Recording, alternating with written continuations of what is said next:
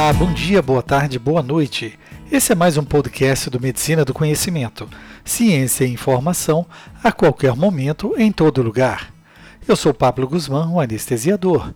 E como compartilhar é multiplicar, esse podcast foi produzido pela grande parceria do Medicina do Conhecimento e Saúde Mais Ação. O autor é o parceiro Dr. Francinaldo Gomes, neurocirurgião, autor dos livros Bolsa de Valores para Médicos, Finanças no Consultório, Como Maximizar os Resultados e Enriquecer Faz Bem à Saúde.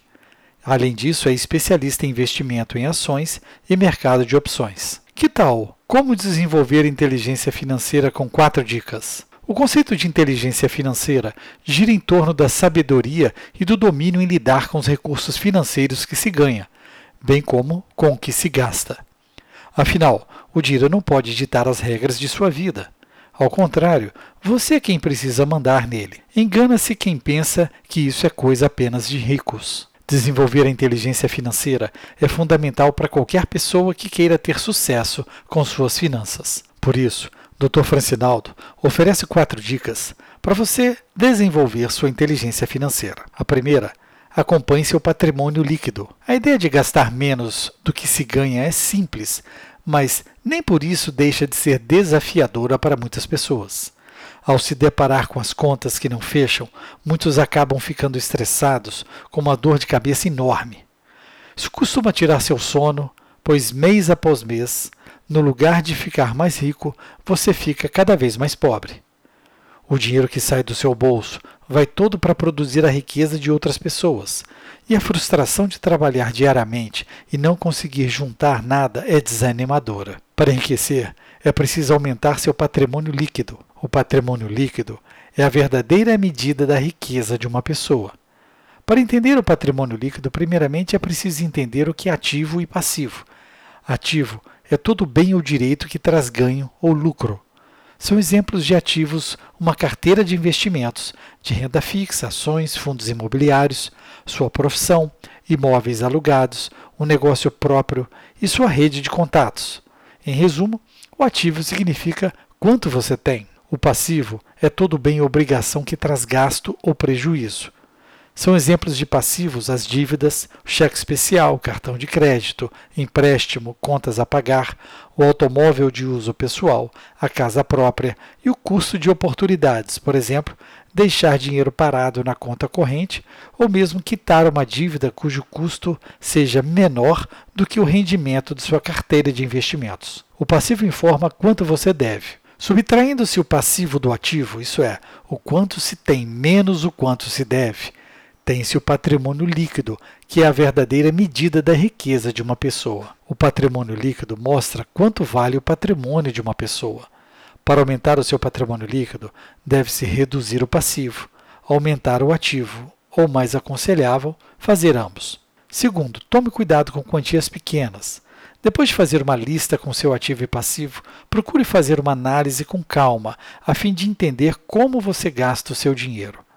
Muitas vezes é surpreendente a forma que os valores menores podem exercer uma grande influência nas suas finanças. Pode acreditar, esses pequenos gastos do dia a dia costumam ser os culpados em tirar mais dinheiro do seu bolso do que você imagina, impedindo que você consiga poupar. Ao estudá-los, você vai compreender que os controles farão uma grande diferença no seu orçamento. Veja esse exemplo.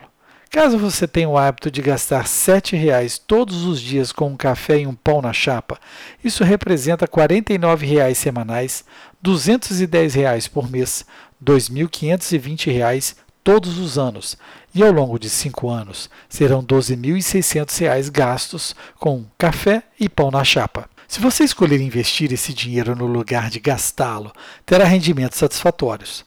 Claro que não é preciso nenhum tipo de radicalismo para economizar.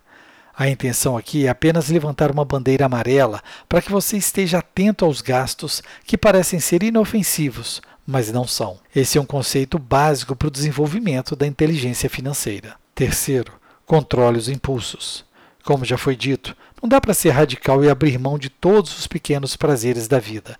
Mas para ser inteligente financeiramente, a cada compra que você fizer, procure refletir e se questionar se você realmente precisa daquele produto ou serviço que adquiriu. Uma dica para evitar comprar mais do que você deveria é fazer uma lista.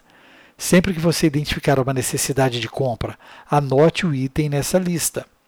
Essa atitude, além de te ajudar a lembrar do que você precisa, também auxiliará no controle de possíveis impulsos de consumo. Mas para isso é importante que você siga uma regra de ouro: só vale comprar o que constar na lista. Qualquer coisa que estiver fora dela, não compre. Outra orientação útil para controlar os impulsos é elaborar a lista e tomar decisões somente quando você estiver em casa. Afinal de contas, as lojas e os shoppings têm muitas armadilhas com o intuito de fazer o consumir. Sabe quando você está com fome e vai fazer compras no supermercado? Então é a mesma coisa. Portanto, Todo cuidado é pouco para não cair em tentação. Controlar os impulsos também está relacionado ao fato de evitar realizar compras de coisas que você não precisa, que só irão gerar dívidas, com o intuito de impressionar pessoas que não têm a mínima importância, tentando ser alguém que você não é. Nada mais saudável para uma vida financeira e para sua mente do que viver dentro da realidade do seu padrão de vida.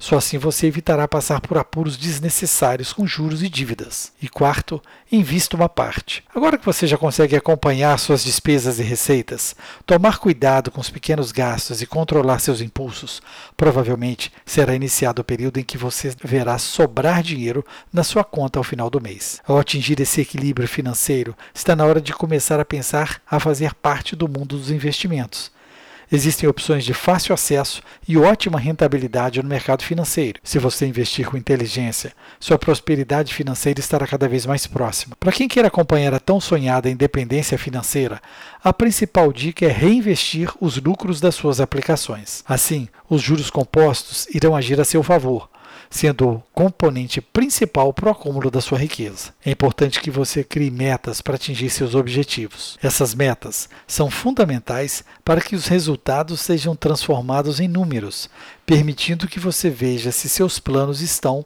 como você espera ou não. Aliás, não se esqueça de elaborar um planejamento. Ele será o seu guia para que você verifique de tempos em tempos como está indo. Trata-se de algo simples e fácil de ser feito. A dificuldade na maioria das pessoas está em botá-los em prática. Pense nos seus objetivos, tenha-os como motivação para seguir seus planos. Gostou dessa parceria Medicina do Conhecimento e Saúde Mais Ação? Dê estrelas e like para esse podcast. Escolha a sua plataforma e ouça mais podcasts. Siga pelo Spotify, iTunes, SoundCloud e YouTube. É muito importante seu feedback. Você pode entrar em contato conosco e sugerir o próximo tema. Fique ligado nas redes sociais, Twitter, Facebook e Instagram, Medicina do Conhecimento. Afinal, compartilhar é multiplicar.